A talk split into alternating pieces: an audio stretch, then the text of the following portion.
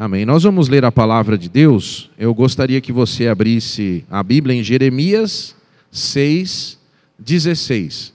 Jeremias 6, 16. Nesta manhã eu quero falar sobre o assunto em qual empresa eu trabalho. Em qual empresa eu trabalho. É, Jeremias 6,16 diz assim: Assim diz o Senhor: Ponde-vos nos caminhos e vede, e perguntai pelas veredas antigas, qual é o bom caminho, e andai por ele, e achareis descanso para as vossas almas. Mas eles dizem: Não andaremos neles. Senhor, nesta manhã que vamos meditar na tua palavra, eu peço que o Senhor mude a cada um de nós, transforma a nossa vida. Senhor, nós nos entregamos a Ti. Visita o nosso coração. Fala conosco, Senhor. Senhor, que a nossa alma possa te louvar. Nós possamos ouvir a tua voz. Em nome de Jesus. Amém. Podeis os assentar, que Deus abençoe. Tem algumas coisas que eu gostaria de falar aqui, mas eu não posso. Como assim não pode? Algumas coisas que iam chacoalhar a sua cabeça, a sua espiritualidade, que você ia ficar assim com as bases espirituais remexidas. Mas eu não posso fazer isso, porque muitas pessoas não estão preparadas. E às vezes nós temos que falar alguns assuntos de uma forma como Jesus, contando historinhas. Fica mais fácil. Eu não sei como que é para você, o que você pensa que nós estamos fazendo aqui. Não sei, porque cada um tem uma história. Como num casamento, que cada um tem uma família, tem uma história, e duas pessoas resolvem ficar juntas. E isso basicamente é quase um desastre anunciado. Porque as pessoas muitas vezes estão juntas, mas não conversaram. Você já passou por uma situação assim? de estar em um lugar, vai fazer um curso ou na escola, na, na classe, num coral, num lugar que as pessoas se reúnem. Às vezes num ônibus, numa viagem, numa excursão, que vão passar dias juntos, ou num restaurante. E cada um quer uma coisa, duas pessoas sentam à mesa, uma vai pegar o cardápio, a outra, uma vai pedir lanche, a outra vai pedir almoço. É, uma já vai querer tomar sorvete, a outra quer outra coisa. Então, na igreja, nós precisamos de vez em quando dar uma paradinha para conversar. Para que a gente entenda o que estamos fazendo aqui. Para que todo mundo saiba o que se espera de cada um e o que cada um espera dos outros. Eu coloco aqui tema qual empresa eu trabalho, porque eu, apesar de trabalhar numa empresa e você trabalhar em algum lugar ou não, ou só estudar, nós trabalhamos para uma empresa. E você não vai gostar de ouvir isso, mas ouça, não me critique até ouvir o final. Nós trabalhamos numa empresa. A nossa empresa tem três sócios, que são um só. É uma empresa.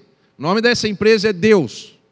Talvez doeu para alguma pessoa isso, mas é para você entender. Deus é uma empresa com três sócios. O segredo dessa empresa é que esses três sócios, eles pensam querendo a mesma coisa.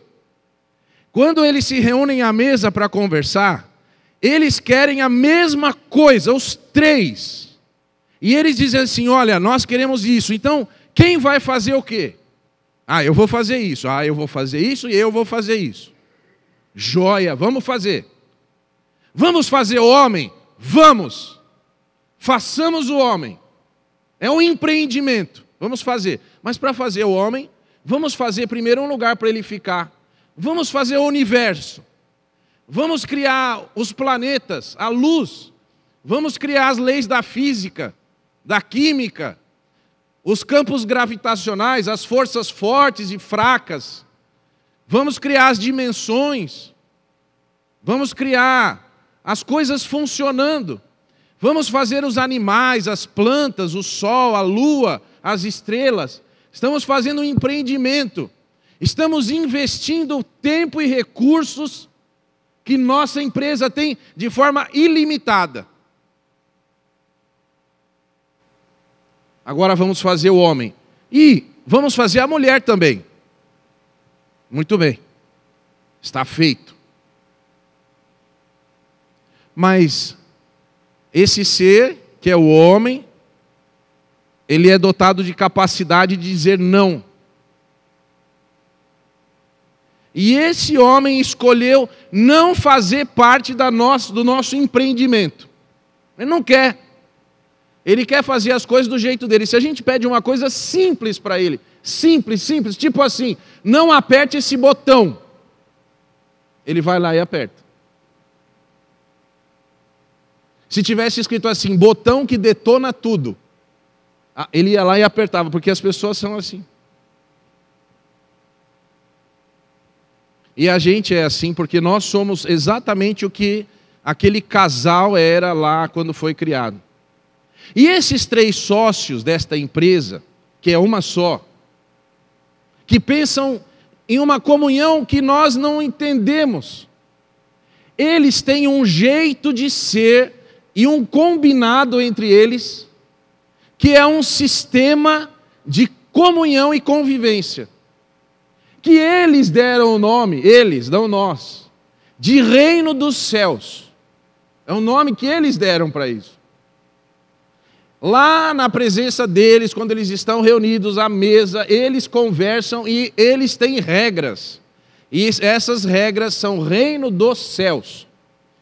E o que Deus quer é que, na criação dele, nesse universo criado, estas regras, esse sistema de governo, esses manuais normativos, essa, esses regimentos internos, sejam instalados no universo, e em especial na Terra mas para que isso aconteça, não é uma árvore que tem que mudar, não é um cachorrinho. São as pessoas. As pessoas têm que dizer: eu aceito essa cultura, eu aceito estas regras, eu quero viver nas regras do reino. Agora, uma pergunta: você já viu aqui na terra algum lugar por mais de cinco minutos que consiga ou que queira instalar as regras do reino de Deus? Num lar, por exemplo, uma família. Alguém fez alguma coisa que não está certo. Essa pessoa, pelas regras do reino, deveria pedir perdão. E a outra, perdoar. E o amor reinaria ali. Mas o que é que acontece na verdade? Ninguém quer as regras do reino. Que regra do reino? A gente faz do nosso jeito. Mas Deus tem um plano de que essas regras sejam instaladas aqui. E Deus, que é muito sábio, muito paciente por toda a história da humanidade, foi trazendo pessoas para demonstrar através do erro e do acerto, dizendo: olha, quando vocês fazem uma coisa que é do reino, dá certo. Quando vocês fazem uma coisa fora do reino, não dá certo. Porque quem criou isso aqui, quem criou esse hardware, quem criou essas máquinas que fazem as coisas funcionar, tem um sistema que só funciona com as regras do reino. O software é a regra do reino. Não roda outro. Ele breca, ele para, ele dá bugs. Não dá certo. Que nós fizemos uma coisa, nós sabemos o que funciona. Jeremias está dizendo assim: vão lá e procurem, procurem em Deus Procurem lá nos primórdios, lá na eternidade, na presença de Deus. Procurem em oração. Busquem a Deus e busquem as veredas antigas, os caminhos eternos. Mas as pessoas dizem: nós não queremos isso. E isso afeta a mente das pessoas, a sexualidade das pessoas. Porque hoje nós temos um tempo que as pessoas dizem assim: olha, é o seguinte, eu quero ser o que eu quiser. Mas a Bíblia diz assim: que a gente não pode dar lugar à carne. Não é isso que está falando na Bíblia? Assim, não é a vontade da sua carne. Você tem que viver no espírito, você tem que viver do jeito que Jesus quer. E aqui está a, a resposta. Não é, eu não interessa se eu quero comer maçã. O que interessa é que o que Deus quer que eu coma. Não interessa que eu estou com fome, estou no deserto e quero comer pão. O que, que tem comer pão? É, é, é comida. E se isso veio de Satanás, não coma. Mas é pão, não coma. Só coma se vier de Deus. Não é qualquer comida que se come aqui nesse reino. É que vem de Deus, o pão do céu. Perguntaram para Jesus: Jesus, o senhor não come, o senhor não dorme, o senhor não bebe nada, o que o senhor faz? A minha comida e a minha bebida é fazer a vontade do meu Pai. Porque quando eu sentei à mesa com ele, a gente combinou. Eu falei, eu vou fazer isso. Não é o que eu quero. Jesus mesmo falou, eu não vim falar nada do que eu quero falar. Ele disse isso. Eu só falo o que o Pai mandou eu falar. Agora eu pergunto para você: a gente só fala o que o Pai mandou a gente falar? A gente nem sabe o que o Pai mandou a gente falar. A gente nem ora perguntando, Pai, o que é para eu falar? A gente fala e depois a gente paga pelas consequências. Porque quando a gente fala o que o Pai não mandou falar, a responsabilidade disso é nossa. Vou dar um exemplo para você. Se eu chegasse onde eu trabalho e falasse é o seguinte: olha, aqui estão minhas contas, chegasse lá para o meu chefe lá, olha, aqui estão minhas contas, e eu quero um carro novo. Aí meu chefe fala assim: eu não tenho nada com isso. Esse problema é seu.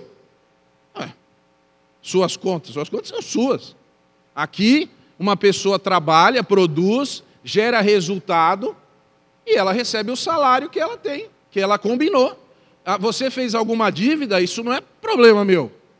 Ah, eu quero tirar férias amanhã. Ei, ei, Aqui não é assim que funciona. Você não tira férias quando você quer, você tem que pedir. A gente tem que ver se está bom, se, se é o mês bom para nós. Não é fecha tudo e todo mundo vai embora. Mas com Deus a gente faz assim. Agora eu vou perguntar: se eu chegar lá para o meu chefe e falar assim, olha, é o seguinte, o meu computador quebrou. Quebrou, parou de funcionar. E eu preciso trabalhar. Eu vou perguntar uma coisa: ele vai providenciar um computador para mim ou não? Porque para o trabalho ele providencia. Porque ele precisa daquilo funcionando para ele. Não sou eu que preciso. Sabe, as nossas orações, às vezes a gente chega para Deus e fala: Senhor, aqui estão as minhas contas. Que eu fiz, que eu fui lá na loja, não aguentei, comprei tudo isso aqui. Agora o senhor paga. Aí Deus vai falar: Olha, isso não é problema da empresa, isso é problema seu. E alguns crentes não gostam de ouvir isso. Fala, mas, mas eu estou trazendo uma ideia para você. Entenda. Agora, se você falar assim, Senhor, eu queria ir lá na praça pregar. E eu queria fazer um grande evento. Mas não é para mim, é para o Senhor. É porque eu, eu, estou fazendo uma coisa dentro da missão que o Senhor me deu.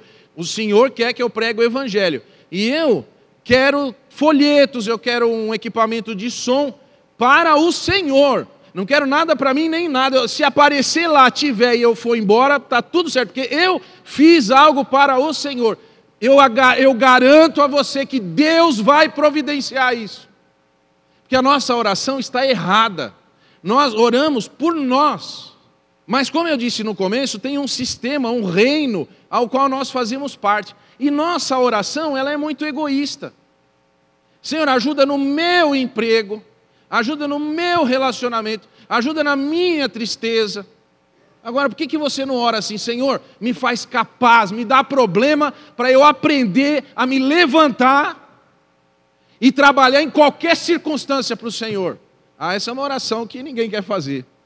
Mas se a gente fosse no emprego e dissesse assim: olha, pode aumentar meu trabalho que eu quero aprender a trabalhar mais rápido e melhor. Ah, seu chefe ia dar. Olha, eu queria alguém assim, achei. Olha, eu quero aprender um jeito de fazer mais com o mesmo recurso. Puxa vida, vou te promover. Mas para Deus nós não temos essa visão. A gente acha assim que é obrigação de Deus fazer alguma coisa. Ele faz, não estou dizendo nada disso. Eu não estou tirando o amor de Deus, o carinho dele por nós, nada disso. Mas estou dizendo que a gente precisa entender que existe um reino. E agora eu queria falar uma coisa: a igreja é importante? Muito. Nós estamos numa regra de exceção. Vou explicar. Olha, se você pegar Daniel, e for lá estudar sobre as 70 semanas que Deus revelou para ele, você vai ver que 69 semanas estão realizadas. Jesus veio exatamente no tempo de 69 semanas, sem um segundo a mais nem a menos. Mas tem um período que é a última semana de anos que tem alguma coisa parada. Acabou a pilha do relógio de Deus. Jesus nasceu e parou. Ele apertou um pause. E essa última semana, a semana de número 70, é a semana da igreja. Desde que Jesus morreu na cruz até o dia de hoje, nós estamos na semana 70. Antes foi ano a ano, certinho, cravado, cronometrado, mas aí parou. É o tempo da igreja. E Deus tem estendido essa semana e tem empurrado essa semana, está acontecendo e você está nessa, você está vivendo esta semana. É, quem gosta desse assunto, vá lá estudar sobre isso, você vai ver como é isso. Tem uma semana parada, pausada. E esse é o tempo da igreja. É o seu tempo. É o tempo em que Jesus levantou homens para servi-lo e até o dia em que ele vai chamar essas pessoas que morreram ou estão dormindo no Senhor e aquelas que ainda estarão vivas, e estas que primeiro morreram serão ressuscitadas, primeiro receberão um novo corpo e serão chamadas juntamente com nós que ainda estaremos vivos para os ares. E aí a semana se encerra. É uma exceção. Nós estamos nela. O mundo está nela. Deixa eu falar mais uma coisa. Quando Adão pecou, Deus, na sua justiça, deveria ter destruído o mundo. Satanás assoprou no, no ouvido de Eva e de Adão assim: apertem esse botão de autodestruição de toda a criação. E eles apertaram, mas a misericórdia de Deus não detonou o universo.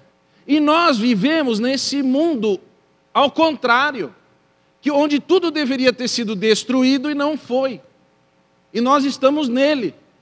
Por isso que quando você vê as coisas todas erradas, os governos, a história, os pecados, as coisas, é de fato uma coisa bizarra e absurda. E se alguém falar assim, onde está Deus?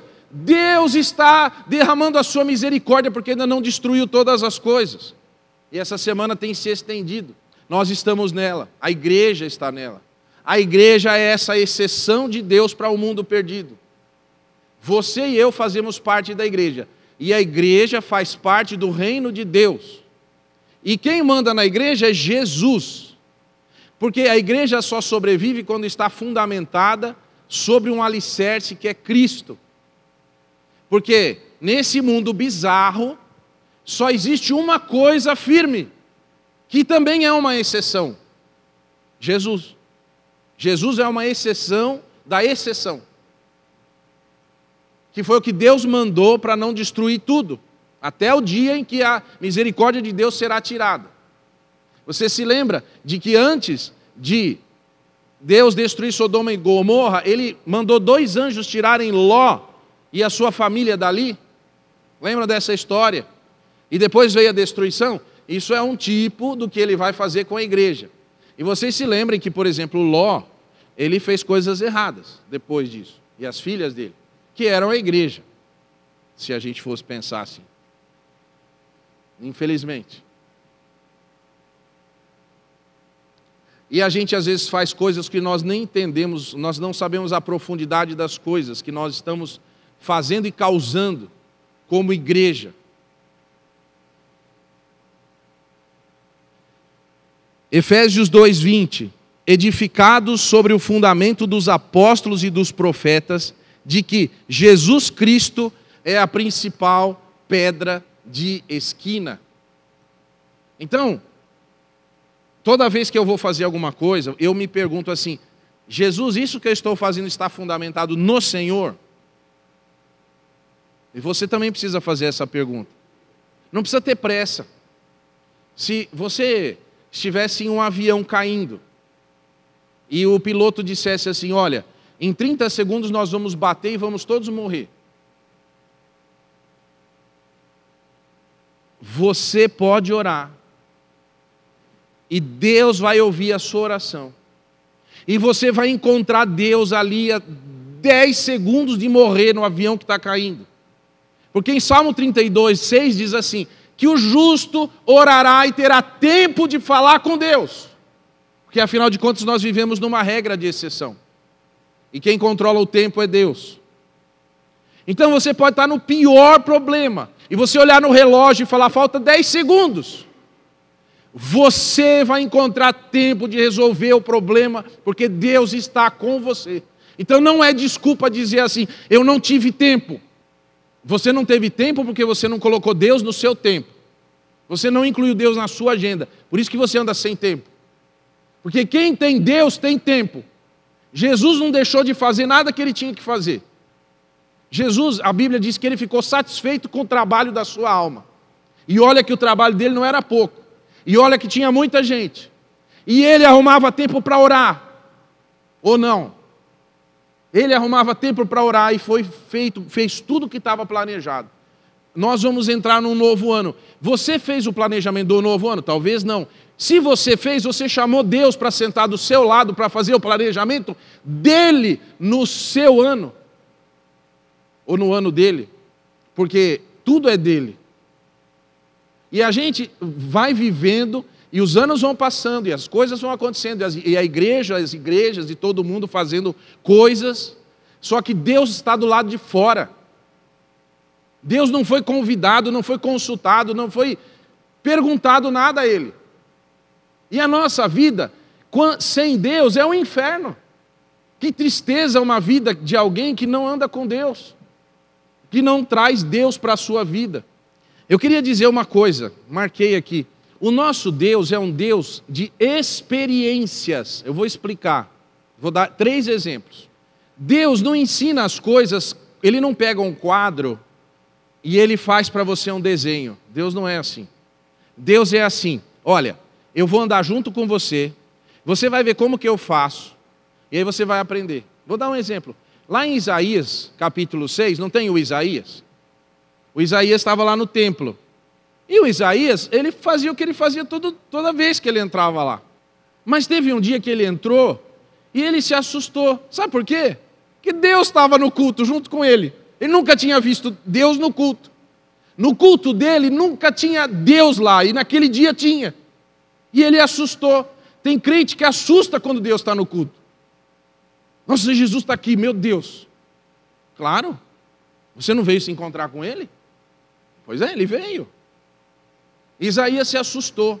E aí o Isaías se assustou porque o Isaías não estava tudo em ordem na vida dele. Ele estava com pecado.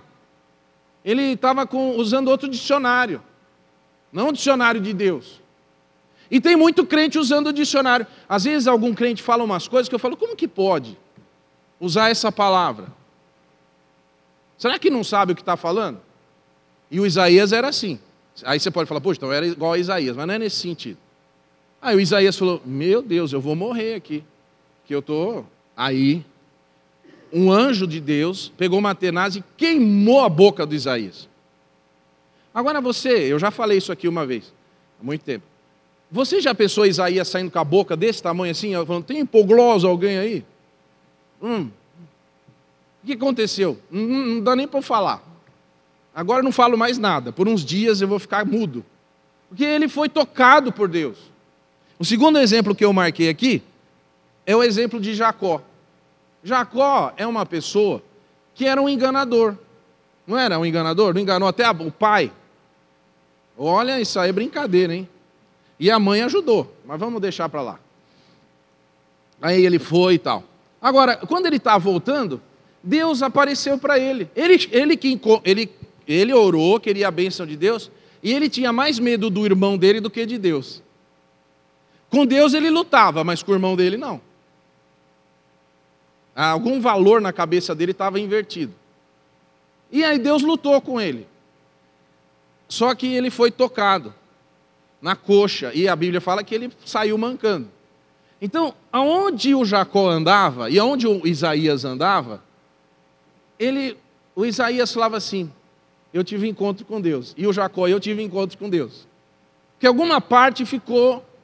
Se você não tem uma parte tocada por Deus, você ainda não lembra, mas que Deus te toque, meu irmão.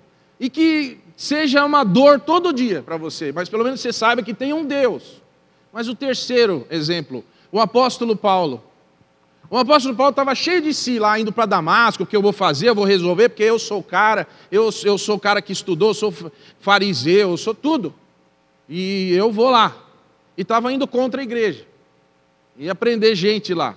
Aí Jesus aparece para ele e fala: Ô Paulo, menos, é Saulo, né? Menos, vai com calminha aí. Você se esqueceu de uma coisa, você não me consultou. Sabe, o reino é meu, não é seu. Então você vai ficar deitadinho aí, vai ficar três dias quietinho, vai precisar segurar na mão dos outros, porque a pressa é minha, não é sua. Eu é que sei o que eu tenho que fazer, não é você. E aí o Paulo teve que. O pessoal nem acreditava no Paulo, falava assim: ele veio espionar a gente. Que Deus é um Deus de experiência. Você tem experiência com Deus ou você vai andando e Deus que te acha? Deus que corra atrás de você? Que Deus é um Deus de experiência. Quando você tem experiência com Deus, as coisas são diferentes. A vida é diferente, a cor é diferente. Você respira, você você está com Deus, Deus está com você. Calma. Agora tem gente que não deixa Deus tocar. Fala, ei, ei, na coxa não, Senhor. No olho não, na boca não. Não mexe. Deixa eu assim. Eu gosto de ser assim. Aí Deus fala: beleza, beleza, Saul, vai fazendo assim mesmo. Só que eu não vou ficar com você desse jeito. Vou tirar meu espírito e você fica aí. Às vezes a gente está entristecido porque a gente não foi na presença de Deus e perguntou: Senhor, aonde foi que eu caí? Aonde foi que eu errei? Aonde foi que está errado na minha vida? Porque a partir daquele momento parece que onde que é esse lugar onde eu estou errando na minha vida? E essa é uma visitação que a gente tem que fazer e tem que perguntar para Deus. Senhor, o senhor se agrada que eu olhe pornografia? Não, então é isso. O senhor gosta que eu minta? Não. O senhor gosta que eu roube? Não. Então é isso. Mas, mas a gente não. O senhor gosta que eu fale palavrão? Não, não gosto. Mas eu quero continuar assim. Tem uma outra coisa que eu tenho aprendido aqui, está em Lucas 14, 26. Se alguém vier a mim e não aborrecer seu pai, sua mãe, mulher, filhos, irmãos, irmãs, ainda que também a sua própria vida, não pode ser o meu discípulo. E qualquer que não levar a sua cruz e não vier após mim, não pode ser meu discípulo. Assim, pois, qualquer de vós que não renuncia a tudo que tem, não pode ser meu discípulo. Nessa empresa que a gente trabalha, nós não temos nada. Nada é nosso. A gente abre mão de tudo e fala: Ó, isso aqui agora é teu, o senhor que vai cuidar, o senhor que vai, é, é, vai cuidar da minha família, vai cuidar da minha vida, eu não vou mais ficar agora cuidando das coisas. Eu não sou Deus, o Senhor é. E as poucas pessoas que estão lá em Hebreus 11 que fizeram isso, são chamados de heróis da fé. São pessoas que entenderam que não importam as circunstâncias. Por exemplo, às vezes eu leio aquele texto onde Abraão foi lá, que Deus pediu para ele entregar o filho dele, e a gente fala, como que o Abraão teve uma. Quem que, que esse Abraão pensa que ele é? Ninguém. Ele pensa que ele não é ninguém, por isso que deu certo. Se ele tivesse falado assim, Senhor, o filho é meu, entendeu? E o Senhor me deu para cuidar, como que o Senhor agora quer, teu, quer meu filho? Aí Deus fala assim: não, querido, não é seu, é meu. Ele só nasceu porque eu te dei. Ele não é seu, de fato. A vida dele é minha. E quando a gente entende isso, a gente vive mais leve, mais solto. A gente vive mais para Deus e menos para nós. Porque tudo é uma questão, na minha opinião, de egoísmo, de nível de quanto de egoísmo eu tenho ou não. Quanto é para mim e quanto não é. Eu penso que é assim. Quanto é para mim e quanto é para Deus. Se eu entregar, você lembra que Jesus disse assim lá na cruz? Ele só tinha a vida dele. E ele falou assim: Nas tuas mãos eu entrego o meu espectador. Eu não tenho mais nada. Eu já fui deixando a minha glória, deixando, e agora estou entregando a minha alma, meu espírito, não tenho mais nada para entregar. Meu corpo já foi, tudo dilacerado. Eu acho que a vida da gente é essa entrega. Você se lembra de Elias, que era a Bíblia fala que era um homem como nós, sujeito às mesmas paixões? E é interessante que quando você lê a história de Elias lá em 1 Reis 18, né, nessa parte, é, o povo está sem chuva. Não está chovendo há três anos e meio. Mas o povo, ele não recebia chuva porque o Elias orou. Mas o Elias orou porque o povo estava adorando a Baal. Você sabe o que significa Baal? Baal é, é uma abreviação de Beuzebu. E você sabe o que significa Beuzebu? Significa o nojento Deus das moscas. As pessoas, elas não adoravam a Deus e adoravam a Baal. Mas essas pessoas eram o povo de Israel. Não era outro. Tinha lá os filisteus, outros povos cananeus. Mas, inclusive, esse Deus nem era um, era um Deus estranho. E tinha os Baalins, que era uns deusezinhos assim, desse tamanho, que as pessoas guardavam no bolso. E eles provavelmente iam ao templo, adorar, não tinha templo nesse tempo aqui, iam lá adorar a Deus, fazer o holocausto, mas estava o Baalim no bolso lá. Vai que, né? Vai que, vamos, vamos jogar para todo lado. Se o São Paulo não ganhar, o Corinthians ganhou, o Palmeiras, então tá, eu sempre ganho, depende. Então, as pessoas faziam isso. Mas Deus via. Porque nessa empresa que a gente trabalha tem raio-x. Tem máquina de raio-x em todo lugar. Tem detector de metais. É um negócio altamente seguro. E Deus sabe.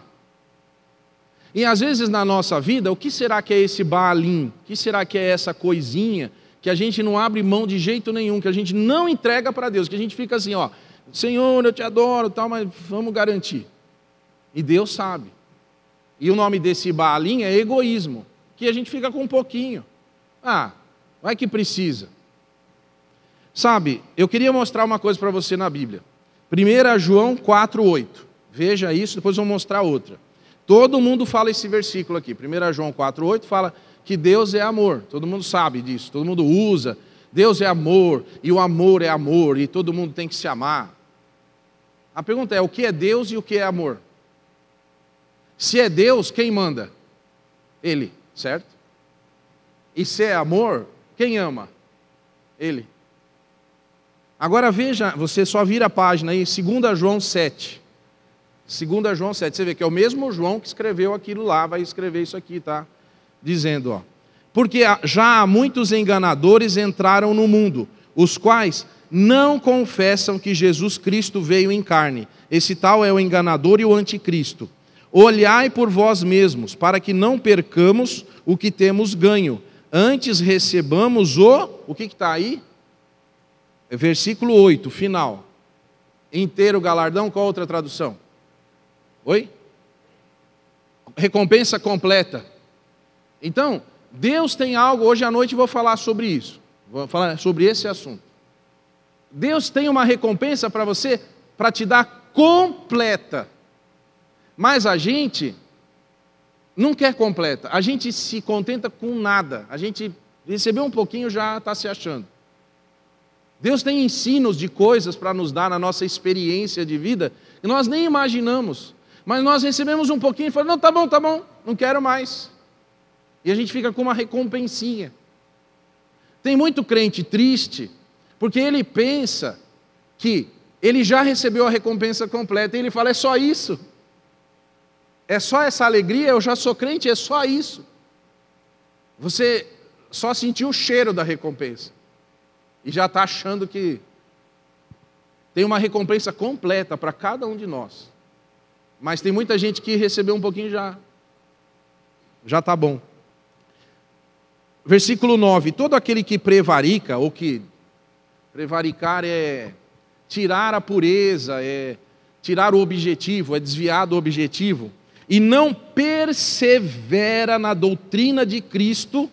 Agora, olha o que o versículo fala. Perdeu um pouquinho, é isso que está escrito aí? Não tenha Deus. Não tenha Deus. Tem nada. O versículo continua: Quem persevera na doutrina de Cristo, esse tem tanto pai como filho. Qual é a nossa recompensa? É Deus na gente.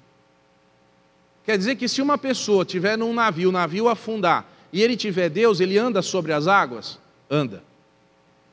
Ele não tem boia, ele não tem dinheiro, ele não tem comida, mas ele tem quem? Deus. Quem tem Deus não precisa de mais nada se alguém vem ter convosco e não traz essa doutrina, não recebais em casa, nem tampouco o saudeis. Ah, mas lá não falou que Deus é amor? Não acabei de ler isso aqui para vocês? O que, que aconteceu com João? Perdeu o amor de Deus ou ganhou o amor de Deus? Porque ele está dizendo aqui é o seguinte: se alguém falar alguma coisa para você que não é Deus, que não é, so, não é viver em Deus, pula fora.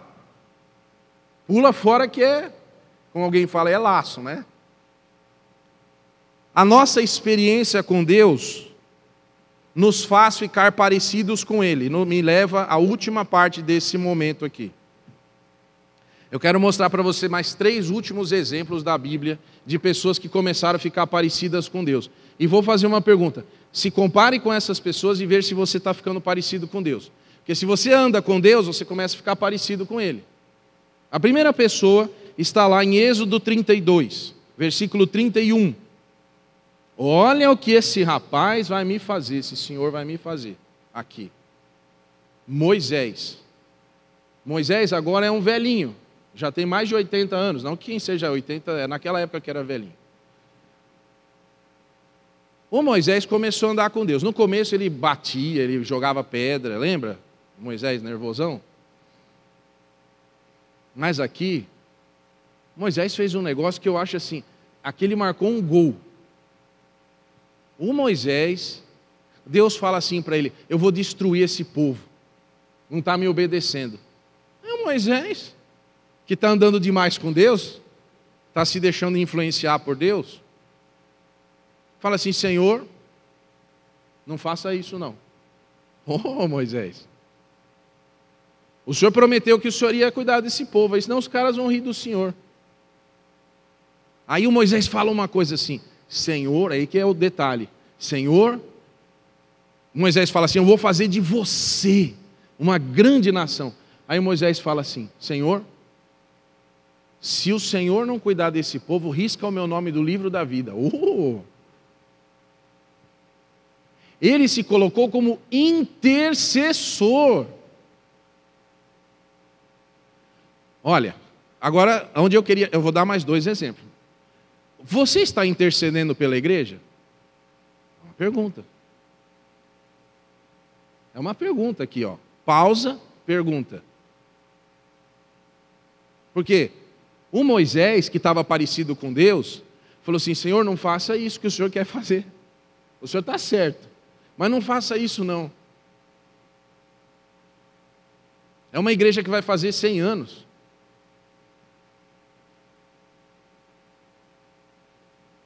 E ou qualquer outra igreja, não é essa, qualquer igreja, qualquer lugar, qualquer família.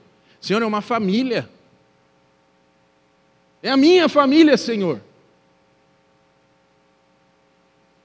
A minha família não vale nada, Senhor, mas eu peço, Senhor, tem misericórdia da minha família.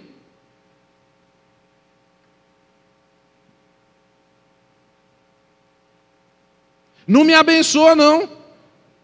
Abençoa a minha família, abençoa a minha igreja. Que eu estou aqui para pedir, para interceder.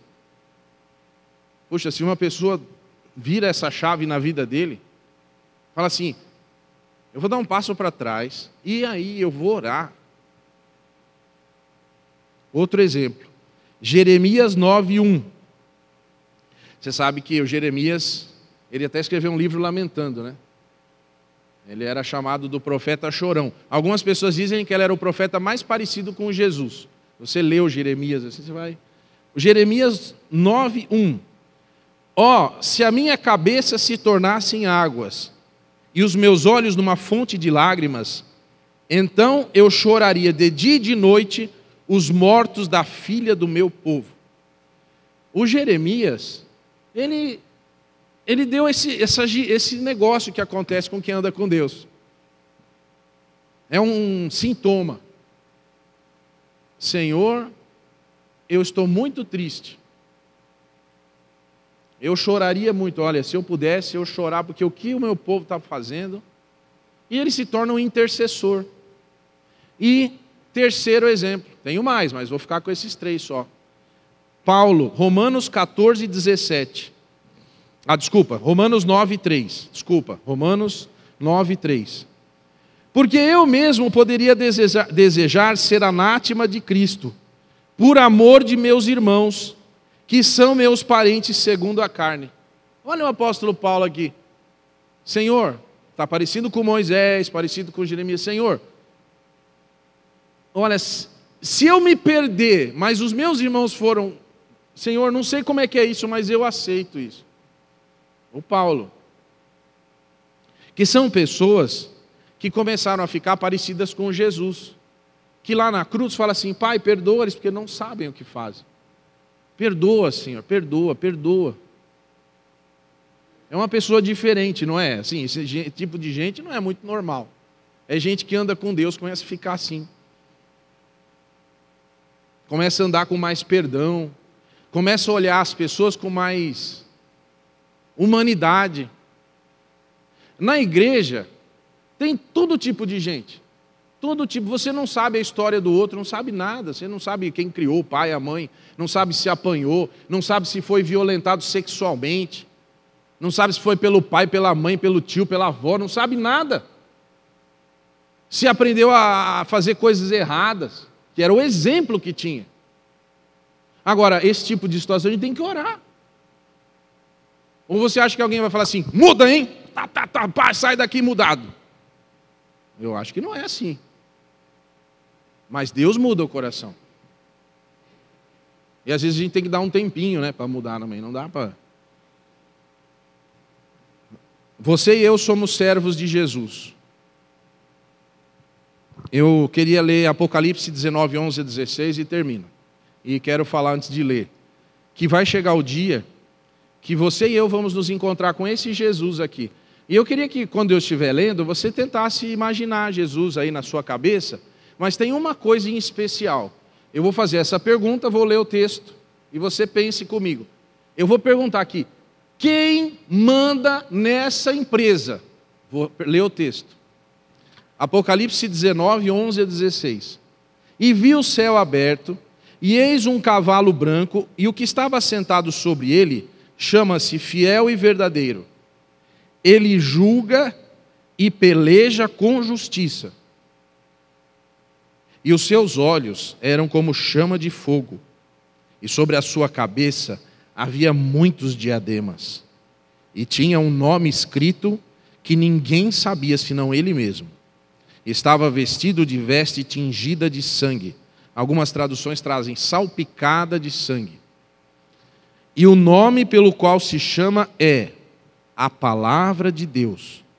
E seguiam-no os exércitos do céu em cavalos brancos vestidos de linho fino, branco e puro. Da sua boca saía uma aguda espada para ferir com ela as nações e ele as regerá com vara de ferro. E ele mesmo é o que pisa o lagar do vinho do furor e da ira do Deus Todo-Poderoso. E no manto e na sua coxa tem escrito esse nome: Rei dos Reis e Senhor dos Senhores. Pai querido, nos encontramos na tua presença e sabemos que o Senhor é o Senhor de tudo. Sabemos que o nome de Jesus está sobre todo nome, toda língua confessará e todo joelho vai se dobrar. E eu penso que alguns joelhos serão quebrados nessa hora. Pessoas cairão de joelhos. Senhor, o reino é teu, e teu é o poder, e tu é a glória e a majestade, e a ti pertencem todas as coisas. Senhor, nós nos entregamos a Ti. E nesta manhã nós queremos sair daqui tranquilos, sabendo que o Senhor reina para todo sempre. Senhor, essa empreitada não é nossa, é tua. Nós somos os teus servos. O Senhor é o dono, é o governante. O reino é teu, a igreja é tua as coisas são tuas, o tempo é teu, os recursos são teus, e nós somos teus. Nós somos ovelhinhas no teu pasto, e o Senhor é o poderoso pastor, e nada nos faltará. Senhor, abençoa cada um aqui, que não vai embora sem deixar as preocupações diante do altar e que leve a tua paz em troca pela confiança que tem em ti. Nós te pedimos isso em nome de Jesus. Amém. Amém. Que Deus nos abençoe.